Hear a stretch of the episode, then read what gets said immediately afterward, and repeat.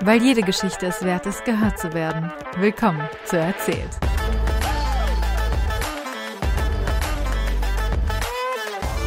Jo.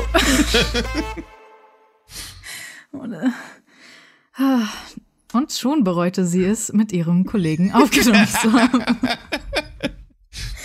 Ich habe dir gesagt, du musst gucken, was davon am Ende verwendet ist. Oh mein Gott. Und damit hallo und herzlich willkommen zu einer neuen Episode von Erzählt, meinem Podcast. Das ist eine sehr spontane Aufnahme, denn ich äh, hatte ein paar Problematiken. Mir ist kurzfristig jemand abgesprungen. Und äh, ist ja immer ganz praktisch, wenn man jemanden hat, der ein Mikrofon zu Hause hat und bei dem man weiß, der sprechen kann, zumindest mit dem man schon häufiger stundenlang gesprochen hat, weil man äh, ja K Kollegen ist und deswegen einfach schon sehr viel Zeit miteinander zwangsläufig verbracht hat. Ja, nur zwangsläufig, nur deswegen. Äh, mein Kollege Udo ist hier bei mir und er ist der erste Mann in meinem Podcast. Wer hätte das gedacht? Ich habe auch tatsächlich, ich, ich interviewe auch Männer. Es ist nur so, dass ich gar nicht so viele Männer in meinem Leben habe, äh, dass ich nicht so viele Männer kenne. Und deswegen ist es gar nicht so einfach, da Männer zu finden, die sich freiwillig melden und sagen, ja, ich hier, ich will über mein Leben reden. Deswegen habe ich Udo gezwungen. So. Willkommen. Ja, hi, ich bin der, der angeblich sprechen kann. Ja, zumindest soweit hast du. Äh, dieser Satz war schon mal sehr erfolgreich gesprochen. Ausgezeichnet, dann hoffen wir doch einfach, dass davon noch ein paar mehr kommen. Hoffe ich auch. Es wäre sonst ein bisschen einseitiges Gespräch von mir.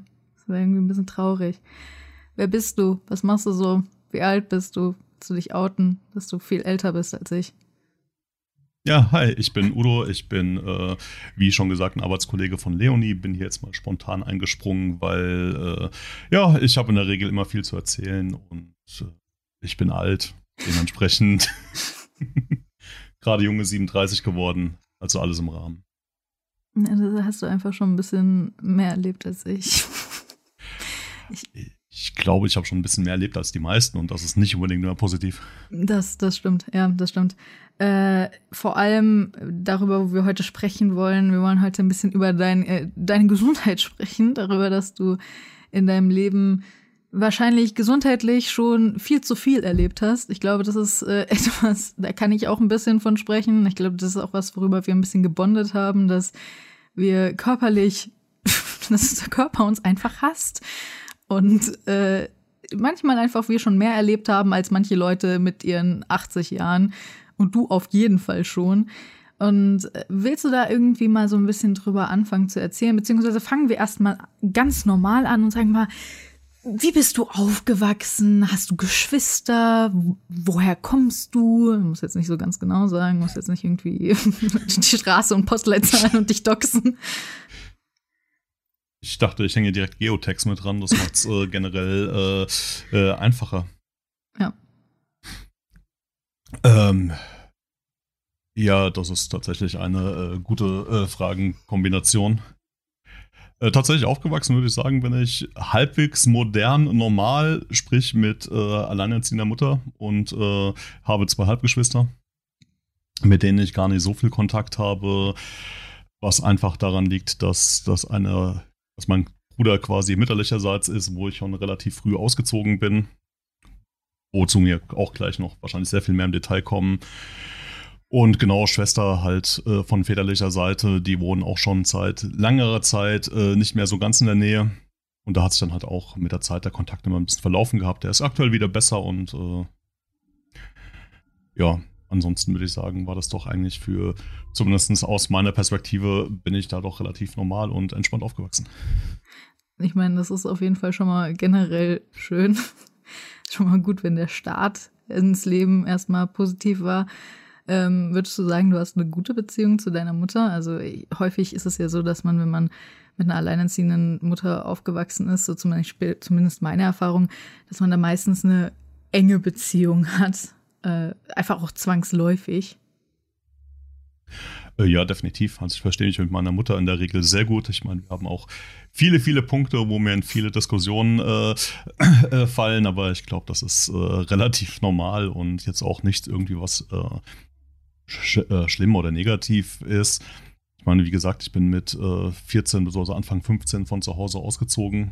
Dementsprechend ist das halt auch, äh, sagen wir, ich habe eine sehr freundschaftliche Beziehung zu meiner Mutter und jetzt weniger dieses äh, familiäre Ding. Mhm. Ja. Wie kam es dazu, dass du so früh ausgezogen bist? Also äh, ich wohne noch zu Hause aus gewissen Gründen. Frankfurt ist teuer. Aber äh, bei dir hat es ja auch, wie ich weiß, auch mit deiner Gesundheit schon mit 14 angefangen, ein bisschen schwieriger zu werden. Ähm, wieso bist du dann gerade auch dann ausgezogen? Genau, also ich bin ja quasi von zu Hause nach Hause gezogen. Mhm. Das äh, muss man äh, so sehen. Ich bin, äh, bin mit 14 zum, beziehungsweise mit dann Anfang 15 war es äh, tatsächlich äh, zu meinen Großeltern gezogen. Äh, ganz einfach Hintergrund. meine Mutter hat das, zu der Zeit ist mein Bruder auf die Welt gekommen. Der hatte auch mit Neurotamitis viel zu tun und wir hatten generell nur eine relativ kleine Wohnung.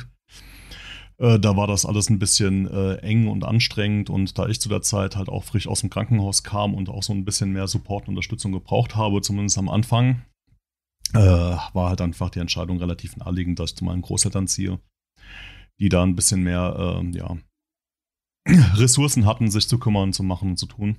Dementsprechend, ja. Wieso warst du im Krankenhaus? Genau, das ist der nächste Punkt. Ähm, ja, ich bin ja jemand, der äh, gerne versucht, Dinge effektiver und äh, früher zu machen als andere.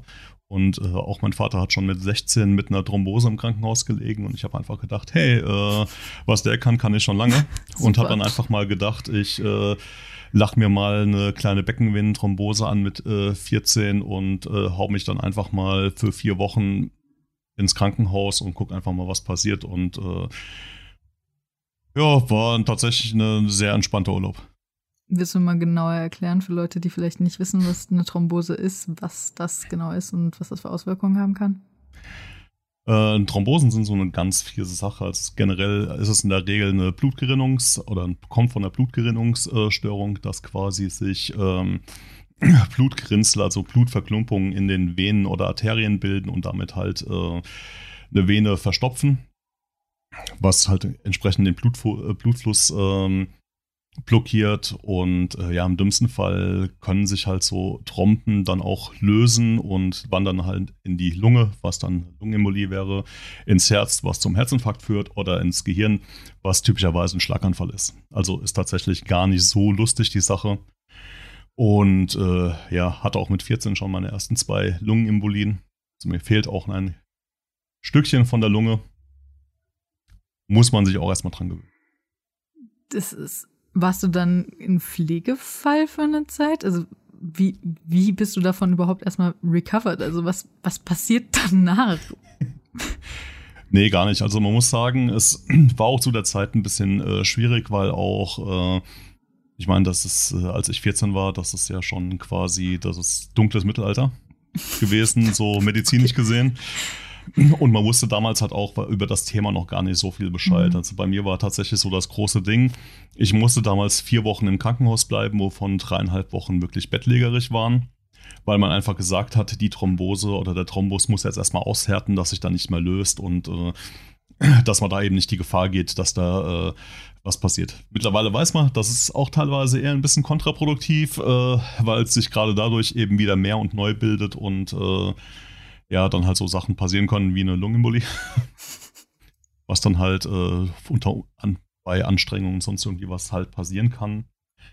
Und nee, Pflegefall tatsächlich gar nicht. Ich war zu der Zeit äh, tatsächlich auch noch relativ äh, fit und sportlich aktiv. Also ich habe äh, zu der Zeit aktiv Handball und Fußball gespielt im Verein, äh, Hallenhockey, Schulmannschaft äh, gespielt, habe kurz vorher die äh, Stadtmeisterschaft im Tischtennis gewonnen und auch generell waren ungefähr 20, 30 Kilometer Fahrradfahren am Tag äh, bei mir drin, schon alleine wegen Schulweg und Freunde besuchen und so. Dementsprechend habe ich das eigentlich so relativ gut weggesteckt. Aber wie ist es überhaupt passiert? Also ich meine, dein Vater hatte das ja schon, also liegt es wahrscheinlich im wahrsten Sinne des Wortes im Blut. Äh, Aber wie, wie kommt es überhaupt dazu, dass, dass man in dem Alter vor allem Thrombose bekommt? Also was ich ja weiß, als Person, die auch schon Thrombosespritzen bekommen hat, und das haben wahrscheinlich viele Leute auch, die schon mal zum Beispiel eine Operation hatten und all das, wenn man längere Zeit im Bett liegt und sowas, dann, dann erhöht sich die Gefahr, dass man Thrombose bekommen könnte. Und ich als Mensch, der Migräne hat, der generell dann eben auch Arterienproblematiken hat, da ist eben auch eine Gefahr von Thrombose und sowas höher. Ähm, aber ist das einfach quasi genetisch bei dir bedingt, dass die Gefahr da höher ist? Oder ist da irgendwie eine Krankheit, die dafür sorgt? Äh, genau, Genetik trifft es da ziemlich gut. Äh, wenn man halt sonst schon nichts erbt, äh, dann erbt man halt irgendwas. Und ich habe netterweise von meinem äh, Vater einen Protein-C-Mangel vererbt bekommen. Sehr nett. Was man zu der Zeit halt auch nicht so ganz wusste, äh, dass das vererbbar ist und äh, dass man da halt nach äh, checken muss. Ich meine, ich sehe das äh, relativ positiv, weil tatsächlich habe ich das, äh, war ich dann ein bisschen der Vorreiter in der Familie und dementsprechend konnten halt alle anderen gecheckt werden, dass sie nicht mhm. ähnliche Probleme mit äh, bekommen haben und da in dasselbe Fettnäpfchen treten wie ich. Und dementsprechend, naja, man muss ja immer das Positive aus dem Negativen sehen. Aber krass, das heißt, ein Vitamin C-Mangel ist dann da das. Protein. Ah, Vitamin, Nicht Vitamin. Ah, okay, Protein. Protein ja. C. Das Vitamin C-Mangel ist das, was du hast, wenn du eine Erkältung bekommst. Gut. Protein C-Mangel ist das, wenn dein Körper sagt, Blutfluss brauche ich nicht, Feststoffe sind sehr viel cooler. Ah, okay, cool. Nice. Das ist, also was es alles gibt, ne? Und dann äh, danach war es dann erstmal wieder in Anführungszeichen gut so? Die ging's dann okay? Ja, ich, ich meine, erstmal muss man sagen, ich meine, wenn man mal so einen Urlaub oder Ferien oder was auch immer hatte und dann mal quasi eine Woche lang einfach gesagt hat, man bleibt mal auf dem Sofa liegen oder mal im Bett liegen und macht mal so gar nichts. Das äh, kennen, glaube ich, auch eins, zwei, drei äh, Personen, dann merkt man ja, das merkt man ja schon, dass es so ein bisschen auf die Fitness und alles äh, einschlägt. Wenn man jetzt wirklich äh, dreieinhalb Wochen nur im Bett liegt und mhm. sich halt wirklich komplett nicht bewegen darf, also so richtig gar nicht. Ich glaube mir, es gibt nichts Langweiligeres, als nicht aus dem äh, Bett zu dürfen. Und da muss man auch dran denken, das war die Zeit, das war quasi Prä-Internet, Prä. Als 14-Jähriger. Also, also, wo du ja. Ich glaube, ich hatte als 14-Jähriger noch nicht mein Handy. Also ja. mal äh, so in die Zeit äh, gesprochen, da war ein Discman, war krasser Scheiß. Hattest einen Gameboy vielleicht? Den hatte ich, ja, definitiv. Ja. Ich meine, der, der war da schon sehr outdated, also so, so ist das nicht, aber äh, generell viel Hörbuch und äh, Hörspiel und Musik, das war so das äh, Thema und natürlich das äh, geile Fernsehprogramm, was du so im Krankenhaus bekommst. Ja, nice. Nee, also es ist äh, bestialisch langweilig und wie gesagt, dadurch, dass ich halt auch eine Person war, die relativ viel unterwegs war und äh, viel Sport gemacht hat und ja generell halt viel Bewegung hatte, ist das natürlich richtig ätzend, wenn du da gar nicht mehr aufstehen äh, darfst und dementsprechend hast du halt einfach das Problem, dass du eine relativ hohe Muskeldegeneration hast. Mhm. Was bei mir halt dank dem Sport und äh, allem gar nicht so schlimm war. Also die Ärzte, da erinnere ich mich heute noch dran, dass da eine Physiotherapeutin kam, als ich erstmal wieder aus dem Bett durfte. Das hat natürlich den Kreislauf erstmal komplett äh, äh, gelegt und alles. Und dann waren halt so die ersten Übungen, die man gemacht hat, um, ich sag mal ganz vorsichtig, wieder laufen zu lernen und äh, so ein paar Bewegungsapparate wieder ins äh, äh, reinzubekommen, waren die schon relativ erstaunt, dass das alles so ging und hätten nicht erwartet, dass ich da einfach jetzt quasi aussteige und dann halt anfange, mehr oder weniger Kniebeuge zu machen. Und äh, ja, dementsprechend war das ganz gut. Was tatsächlich äh, ist generell, du hast dann ja dadurch, dass du halt diese Durchblutungsprobleme hast und sonst irgendwie was, da, das merkst du dann schon ein Stück weit. Beziehungsweise ich habe dann ja auch sehr hochdosiert Blutverdünner bekommen, was ja auch das Ganze nochmal ein bisschen äh, schwieriger äh, macht, äh, so gesundheitlich und ja, ich hatte dann oft das Problem, dass mir quasi sagen ganz durch das Gesicht eingeschlafen ist. Also mhm. irgendwann beim Sitzen hat dann einfach das Gesicht angefangen zu äh, prickeln. Ich habe am Anfang gemerkt, dass beim Autofahren musste immer das Fenster offen sein, weil ich immer das Gefühl hatte, dass ich nicht genug Luft be äh, äh bekomme. So Kleinigkeiten, sage ich mal, waren da. Aber ich habe auch, ich glaube, schon wieder drei, vier Wochen nach, nach dem Krankenhaus, als ich dann wieder nicht mehr, sag mal, ganz so wackelig auf den Beinen war und alles wieder funktioniert hat, bin ich dann auch schon wieder aufs Fahrrad gestiegen und bin, habe dann ganz normal meinen äh, Schulweg mit dem Fahrrad gemacht und alles drum und dran. Ich kann mir aber auch vorstellen, dass du wahrscheinlich, also da jetzt Thrombosen und, und generell diese ganze, ähm, diese ganze Venengeschichte und sowas bei jungen Leuten eher selten ist. Also warst du, beziehungsweise du warst wahrscheinlich im Kinderkrankenhaus, oder? Weil ich wollte erst sagen, du warst wahrscheinlich auf einer Station, wo keine, keine anderen Kinder waren und du warst komplett alleine, aber wahrscheinlich warst du im Kinderkrankenhaus, oder?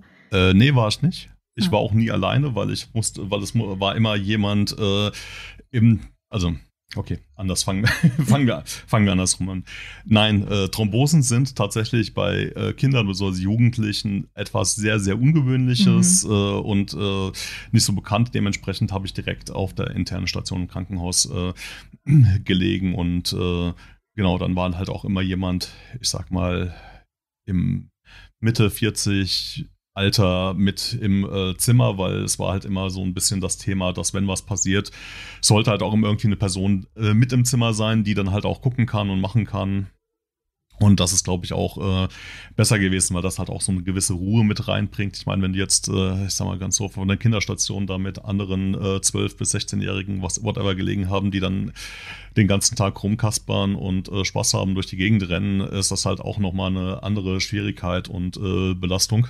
Stimmt, ja. Dementsprechend war das jetzt, äh, ja, also ich habe tatsächlich, äh, wie gesagt, abgesehen davon, dass es tierisch langweilig war, habe ich jetzt auch keine wirklich krass negativen äh, Erinnerungen ans Krankenhaus.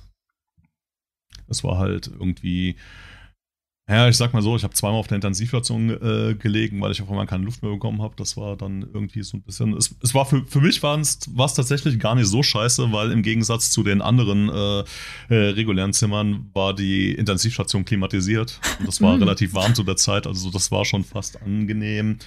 Äh, dass es für andere Leute natürlich so ein bisschen uncool ist, dass wenn sie dann auf einmal äh, gerade so auf elterlicher Seite, mhm. wenn sie dann hören, übrigens, ihr Kind ist gerade in die Intensivstation gekommen äh, mit äh, Verdacht auf Lungenembolie, ich glaube, das ist dann für andere äh, weniger lustig, weil man selbst weiß ja immer relativ gut, wie es einem geht. Und äh, wenn du dann halt mal vorsichtshalber dahin verlegt wirst, um mal sich checken, um mal checken zu lassen und um unter Beobachtung zu bleiben, ist das natürlich äh, ein tolles Thema. Ja, ich, äh, ich kann mir gar nicht vorstellen, also wie krass das auch sein muss, gewesen sein muss jetzt auch für deine Mutter oder so, dass du, also, also erstens, dass dein Kind in so einem jungen Alter wegen einer Thrombose im Krankenhaus ist, dann zwei Lungenembolien hat, dann da irgendwie wieder gefühlt lernen muss zu laufen und all das, also weil es drei Wochen, dreieinhalb Wochen da einfach nur lag. Und äh, das, pff, nicht, dass es für dich nicht auch hart war, aber es ist ja häufig, ich glaube, gerade für Kinder ist es häufig ganz surreal und die Kinder erleben das meistens ganz anders als dann eben so ein Erwachsener, der das ja irgendwie viel bewusster miterlebt. Mhm. Äh, definitiv. Ich glaube aber auch sowas kommt erst relativ äh, spät, dass du dir da auch, also generell auch von, klar, wenn jetzt dein Kind im Krankenhaus liegt oder auch eine bekannte Person, äh, ist natürlich ein äh, krasser Einschnitt und äh, ist ein krasses Ding, aber so wirklich diese Realisation, wie viel Scheiße da wirklich passiert mhm. und äh, was da ist, das kommt relativ spät. Ich meine, bei mir hat es auch wirklich lange gebraucht, bis es wirklich Klick gemacht hat, dass ich damit äh, Ende 14 quasi äh, fast den Löffel abgegeben habe. Ja. Das realisiert man so gar nicht. Und auch äh, aus heutiger Sicht muss ich einfach sagen, in dem Alter, man regeneriert auch einfach sehr viel besser. Mhm. Also du bist auch einfach, wenn du dich auf die Nase legst, äh, dann äh, passiert dir halt weniger oder besonders du kannst halt wieder besser äh, von weg.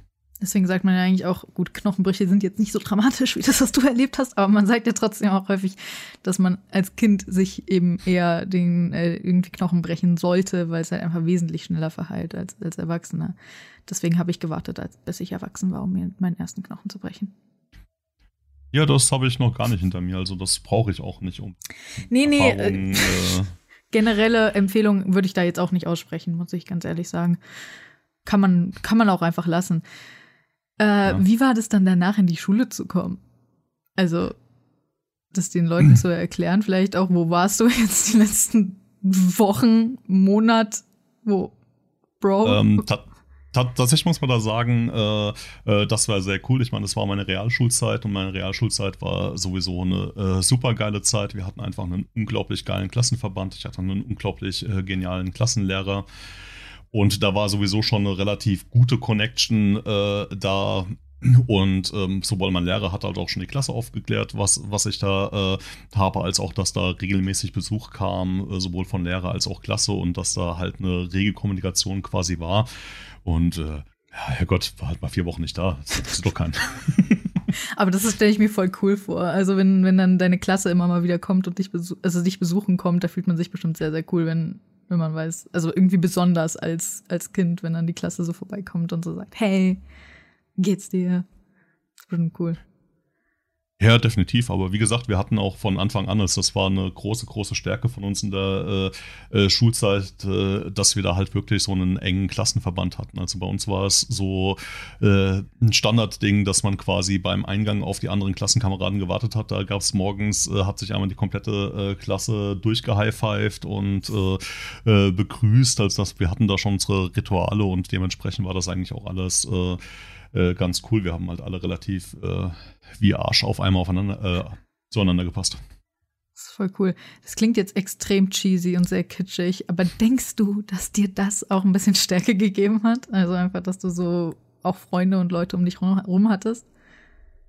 Ja, ja, natürlich, das ist äh, gar keine Frage. Ich meine, das, äh, die Erfahrung hat hoffentlich jeder schon gemacht, dass wenn man mhm. eine Scheißsituation hat, dass man dann äh, das halt immer geil ist, wenn man halt Leute hat, auf, auf die man sich verlassen kann, wo man halt auch einfach blind weiß, dass die Leute im Zweifelsfall äh, da sind und sich halt um einen kümmern oder halt einem äh, äh, supporten. Das ist schon sehr, sehr, sehr viel wert und äh, ja, da kann ich auch immer nur sagen, es bringt halt oftmals mehr äh, wenig Freunde zu haben dafür, die halt wirklich sehr intens und äh, sich darauf verlassen können, als halt ein riesen Freundeskreis, der dann halt äh, äh, disappeart, äh, wenn mal irgendwie scheiße läuft. Ja, auf jeden Fall. Wie ging es danach weiter mit dir? Weil ich kenne dich ja und ich weiß, dass jetzt deine Gesundheit nicht unbedingt 100% supi ist, um es mal vorsichtig auszudrücken. Deswegen gehen wir davon aus, dass es nach 14 jetzt nicht unbedingt damit aufgehört hat und äh, alles einfach perfekt weiterging. Nee, ich meine, erstmal ist ja das Thema, ähm, also das, das verfolgt einen äh, trotzdem die ganze Zeit. Also jetzt mhm. nicht so, dass, äh, hey, ich hatte vier Wochen meine Thrombose, mir ging es nach scheiße, dann habe ich ein halbes Jahr recovered und dann war wieder alles äh, tutti. Ich muss, seitdem ich 14 bin, äh, Blutverdünner nehmen, damit ich überhaupt irgendwie überlebensfähig bin und nicht äh, ständig eine neue Thrombose bekommen, inklusive Lungenembolie, Schlaganfall, Herzinfarkt etc. pp. Was dann natürlich noch ein anderes großes Thema ist, dass dir so eine Thrombose halt, abgesehen davon, dass es dir halt äh, die Durchblutung ein Stück weit äh, ruiniert, ähm, macht es dir auch noch das Lymphsystem ein Stück weit kaputt. Also ich habe generell immer das Problem, dass ich ein relativ stark geschwollenes Bein hatte, auch schon zu der Zeit. Und da eben dann mit einer Kompressionstherapie äh, dran musste, viele Drainagen gehabt habe, wo dir einfach versucht wird, die Flüssigkeit aus dem Bein äh, äh, zu massieren. Und äh, klar, das schränkt auch äh, eine ganze Ecke ein.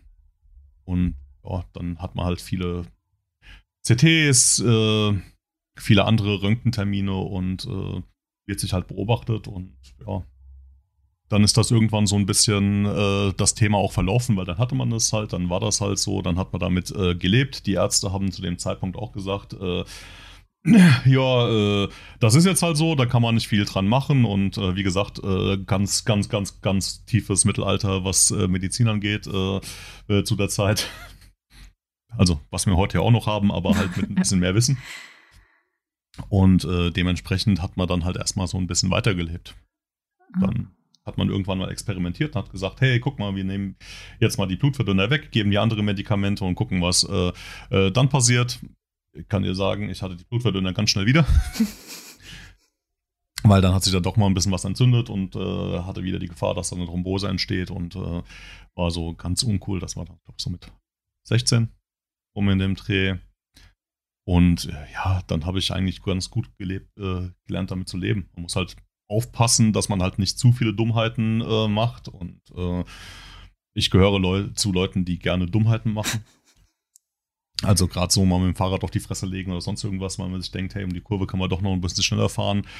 War da auch noch so äh, relativ äh, basic, aber da muss man halt tatsächlich ein bisschen aufpassen, weil wenn du blutest, blutest du halt. Nasenbluten ist tatsächlich eine ganz, ganz geile Sache. Also da kannst du einen Messbecher drunter halten und äh, äh, gucken, was äh, äh, quasi rauskommt. Hatte ich übrigens auch im Krankenhaus ein äh, paar Mal, ist sehr geil. Dann kriegst du da so eine 20 Zentimeter Tamponage in die Nase gesteckt, die quasi bis zum Rachen wieder rauskommt. Das ist ein ganz richtig geiles Gefühl, einfach nur, dass du da halt nicht na gut, man kann effektiv aus der Nase nicht verbluten, aber wenn du da halt mal eine halbe Stunde lang durchgehend konstant Wasserfall aus der Nase hast, ist, ist schon weird. Ja. Ist, was sind so generell Nebenwirkungen von Blutverdünnern? Außer natürlich, dass man irgendwie blutet wie abgestochen, weil man einfach nur ein, kleine, irgendwann ein kleines äh, ja, Dingens ja. Im, in der Nase aufgeht.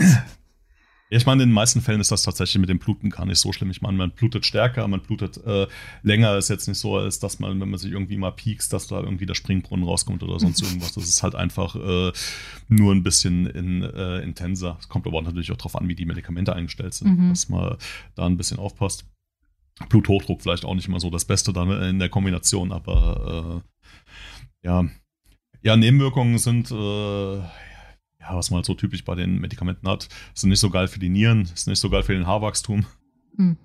Es sind so die, äh, das sind so die Kleinigkeiten, aber ich jetzt nicht so, also ich würde jetzt nicht sagen, dass ich da irgendwie großartig von Nebenwirkungen oder sonst irgendwas äh, was mitbekommen habe, außer dass halt die Haare äh, dünner geworden sind. Aber das liegt einfach daran, dass die Stoffe da drin das, äh, die Regeneration der Haarwurzeln hemmen. Mhm. Da muss man halt durch. Ich meine, äh, Wer braucht Haare, wenn er laufen kann? I mean, you've got a point. Ich glaube, generell würden die Leute lieber laufen, als Haare haben. Äh, kann man das fehlende Protein nicht irgendwie supplementieren? Wahrscheinlich ist es. Nee, äh, leider tats äh, tatsächlich nicht. Das ist auch so ein bisschen, äh, beziehungsweise muss man generell ernährungstechnisch auch ein bisschen aufpassen, weil tatsächlich ein Protein-C-Mangel heißt, dass man mit Vitamin K nicht so gut äh, zurechtkommt. Was wiederum Vitamin K kennen vielleicht ein paar Leute, die Vitamin D3 nehmen, dass Vitamin K sehr essentiell ist, um Vitamin D aufzunehmen. Äh, ist äh, da schon schwierig, generell in vielen Lebensmitteln, gerade zum Beispiel äh, jetzt für die Nicht-Veggies. Äh, Rindfleisch ist dann äh, sehr großes äh, Thema, wo man ein bisschen aufpassen muss. Generell fettige Sachen sind da ein äh, Thema, aber generell auch alles, was grün ist. Also von Brokkoli über Salat, über Kohl, über eigentlich alles, was lecker und gesund ist, ist äh, auch so ein bisschen, ja.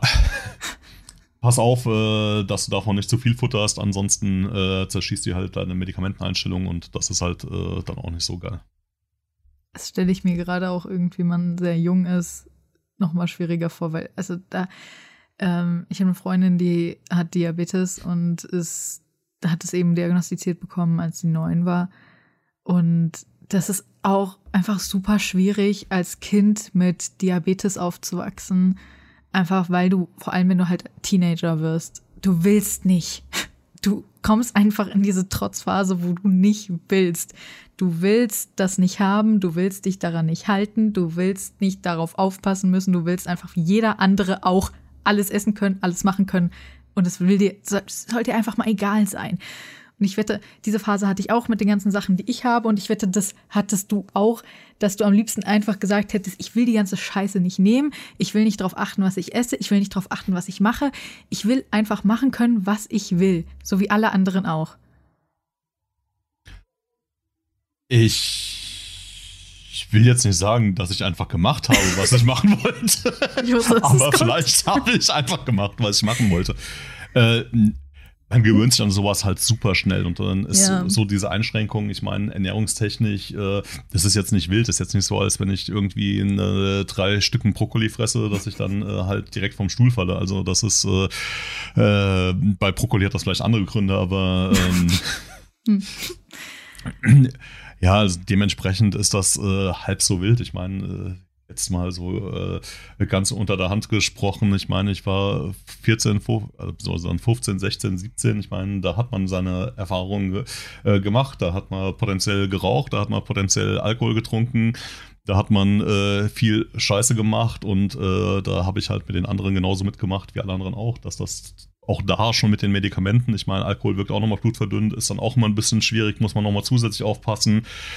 Aber das hat ja potenziell eine Zigarette ausgeglichen, weil die verdickt ja eher das Blut dementsprechend alles im Rahmen gewesen. Ah, ja, ja.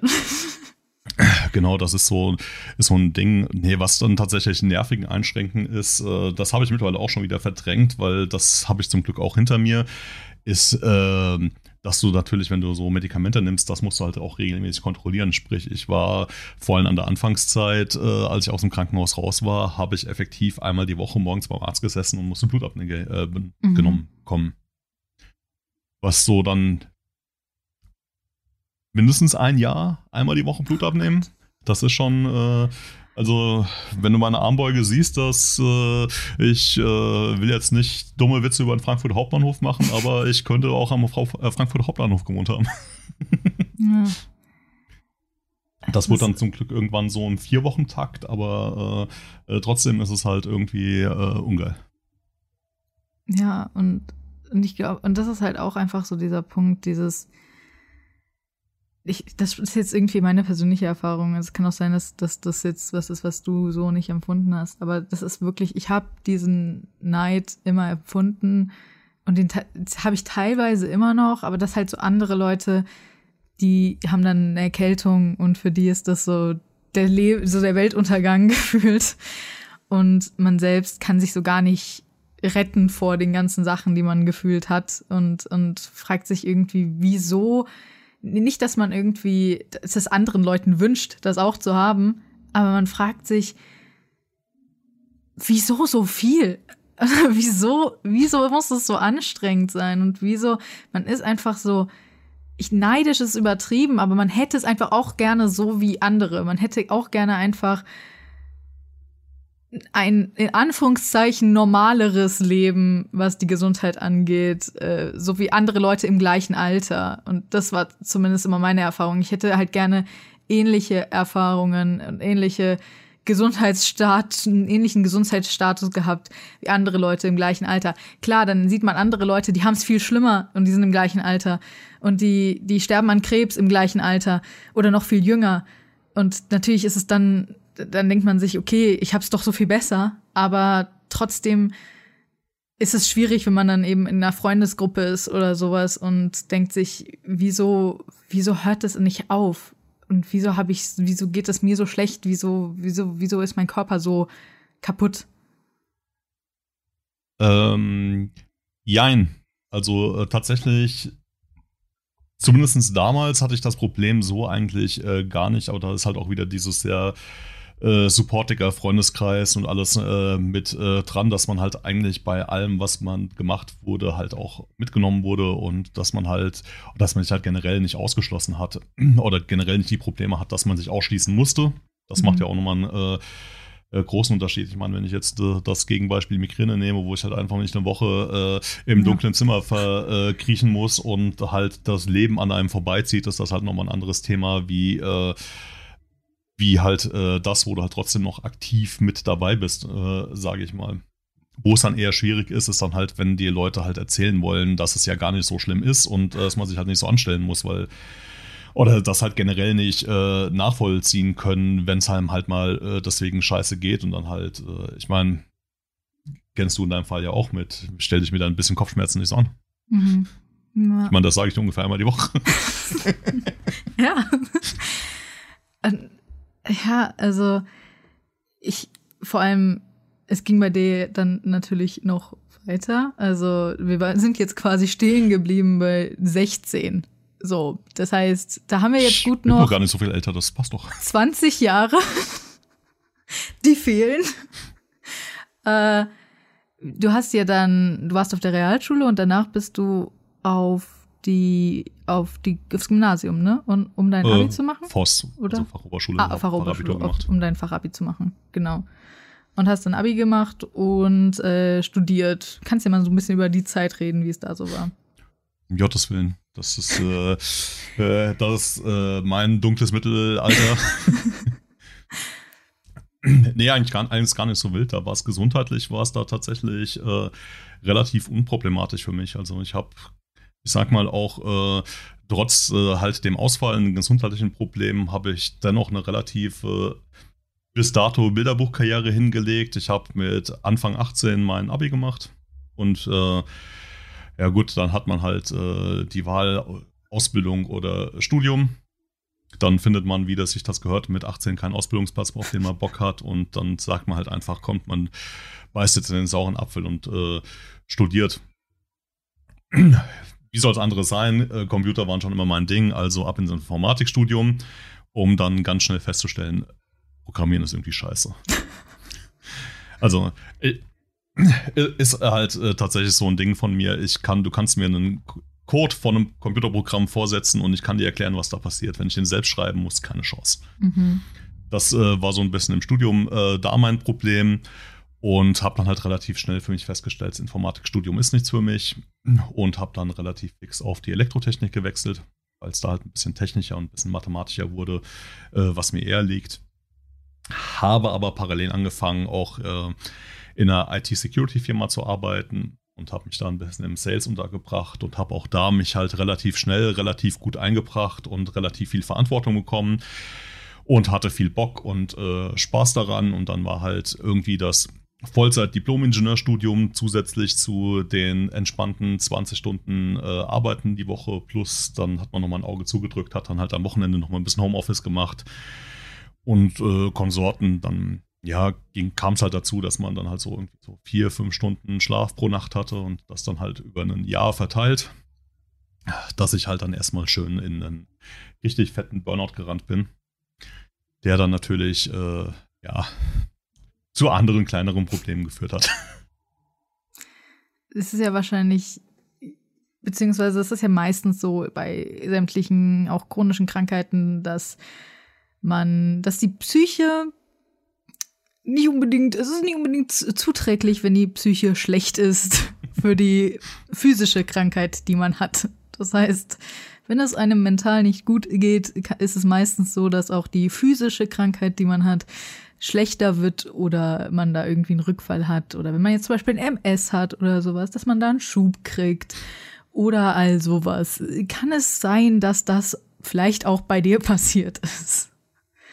Äh, tatsächlich das Thema Thrombose gar nicht. Da hatte mhm. ich äh, zu der Zeit gar keine Probleme mit. Was ich tatsächlich hatte, zusätzlich dadurch, äh, ähm, oder was so die ersten Symptome quasi waren äh, von dem Thema, war dann halt eine chronische Magenschleimhautentzündung. Mhm, Und äh, das ist dann halt äh, nicht so, wie es viele Leute kennen, dass man halt ein bisschen Bauchschmerzen hat und dass einem ein bisschen schlecht ist, sondern ich hatte es teilweise wirklich so, dass ich eine Woche lang mit Magenkrämpfen auf dem Bett oder im Bett auf dem Sofa gelegen habe und auch eine Woche lang gar nichts essen konnte, weil einfach der Magen gesagt hat, äh, nö, danke.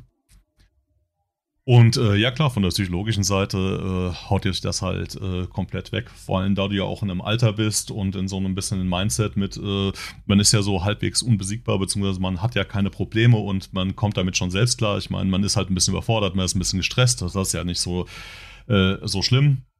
Und dann schluckt man das halt runter und macht halt entsprechend ganz normal weiter, was mich viel, viel Zeit äh, gekostet hat, das auch zu lernen, dass man sich bei sowas Hilfe holen sollte weil ganz ehrlich gesagt, also mich hatte das halt da gesundheitlich äh, so ein Stück weit aus dem Studium genommen und dann hat man es halt weiter probiert.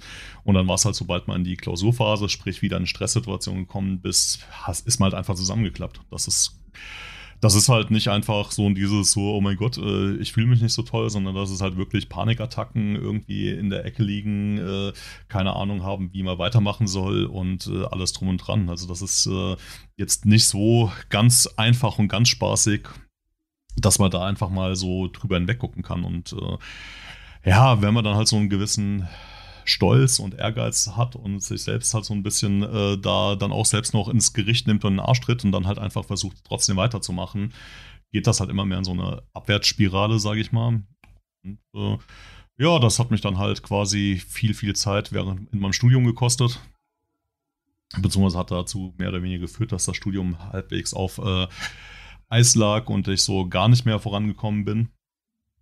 Und äh, ich habe mich dann halt irgendwann in die Freiberuflichkeit tatsächlich gerettet, um so ein bisschen äh, wieder on track zu kommen und so ein bisschen meine Zeit einzuteilen und äh, wieder ein bisschen mehr das machen zu können, worauf ich Bock habe. Hatte vor allem zu der Zeit auch so auf diesen technischen Bereich gar keinen Bock und habe mich so ein bisschen in die Welt der Kreativität äh, geflüchtet und äh, da dann halt eine ganze Weile verbracht.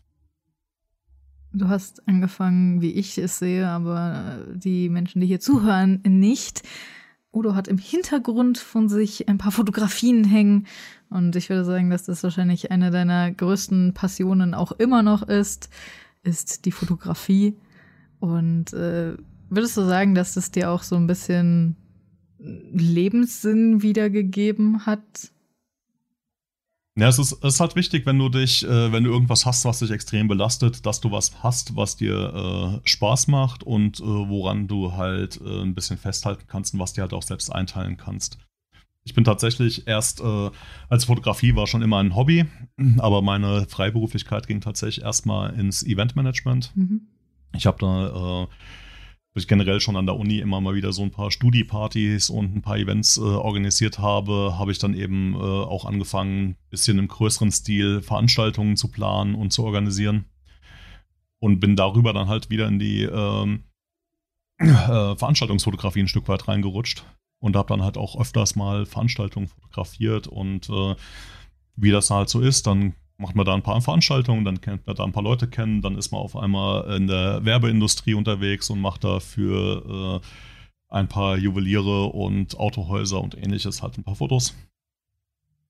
Und äh, merkt auf einmal, dass man damit echt Geld verdienen kann.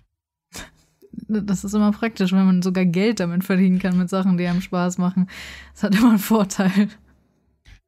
Äh, ja, definitiv. Es äh, war definitiv eine gute und eine schöne Zeit ich musste mich halt irgendwann entscheiden, ob ich mich halt um äh, mehr um Studium oder halt mal, also ich habe halt beides unter Waage gehalten. Ich habe halt nebenbei ein bisschen studiert und habe halt äh, viel fotografiert und habe halt irgendwann so gesagt, hey, will ich jetzt den Rest meines Lebens hier weiter mit der Fotografie machen oder will ich mir das als Standbein quasi festhalten und äh, aber will jetzt endlich mal mein Studium fertig machen und mich darum kümmern.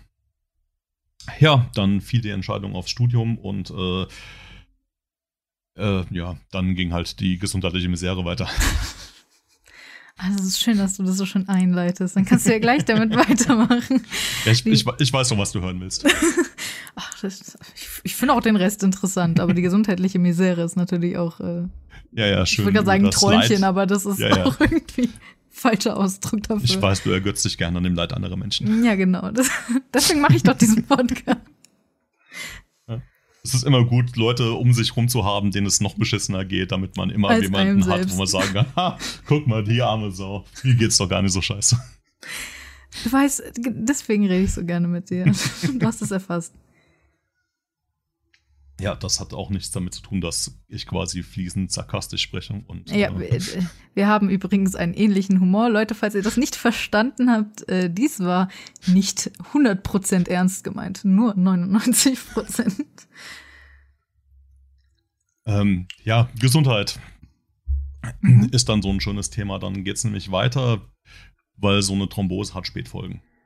Das äh, kennen viele Leute, die Thrombosen haben, dann auch erst aus höherem Alter. Ich hatte dann mhm. halt mit äh, Mitte 20, Anfang 30 das erste Mal Problem. Alleine mit, mit Mitte 20, Anfang 30 schon Spätfolgen zu haben von etwas, ist schon, äh, das ist schon beeindruckend. Äh, ja, gut, ich meine, wer über 30 ist und gerne mal am Wochenende feiern geht, der weiß auch, dass man äh, mit über 30 sehr schnell Spätfolgen vom Feiern bekommt. Mhm. AKA, man braucht immer doppelt so lange zum Regenerieren, wie man gefeiert hat. Das ist widerlich. äh, aber ja, du hast halt generell das Problem, dass wenn du eine Thrombose hast, was ja wie gesagt deine Venen kaputt macht und du dementsprechend Durchblutungsprobleme hast, äh, dass es dann irgendwann dazu kommen kann, dass quasi dein Gewebe abstirbt.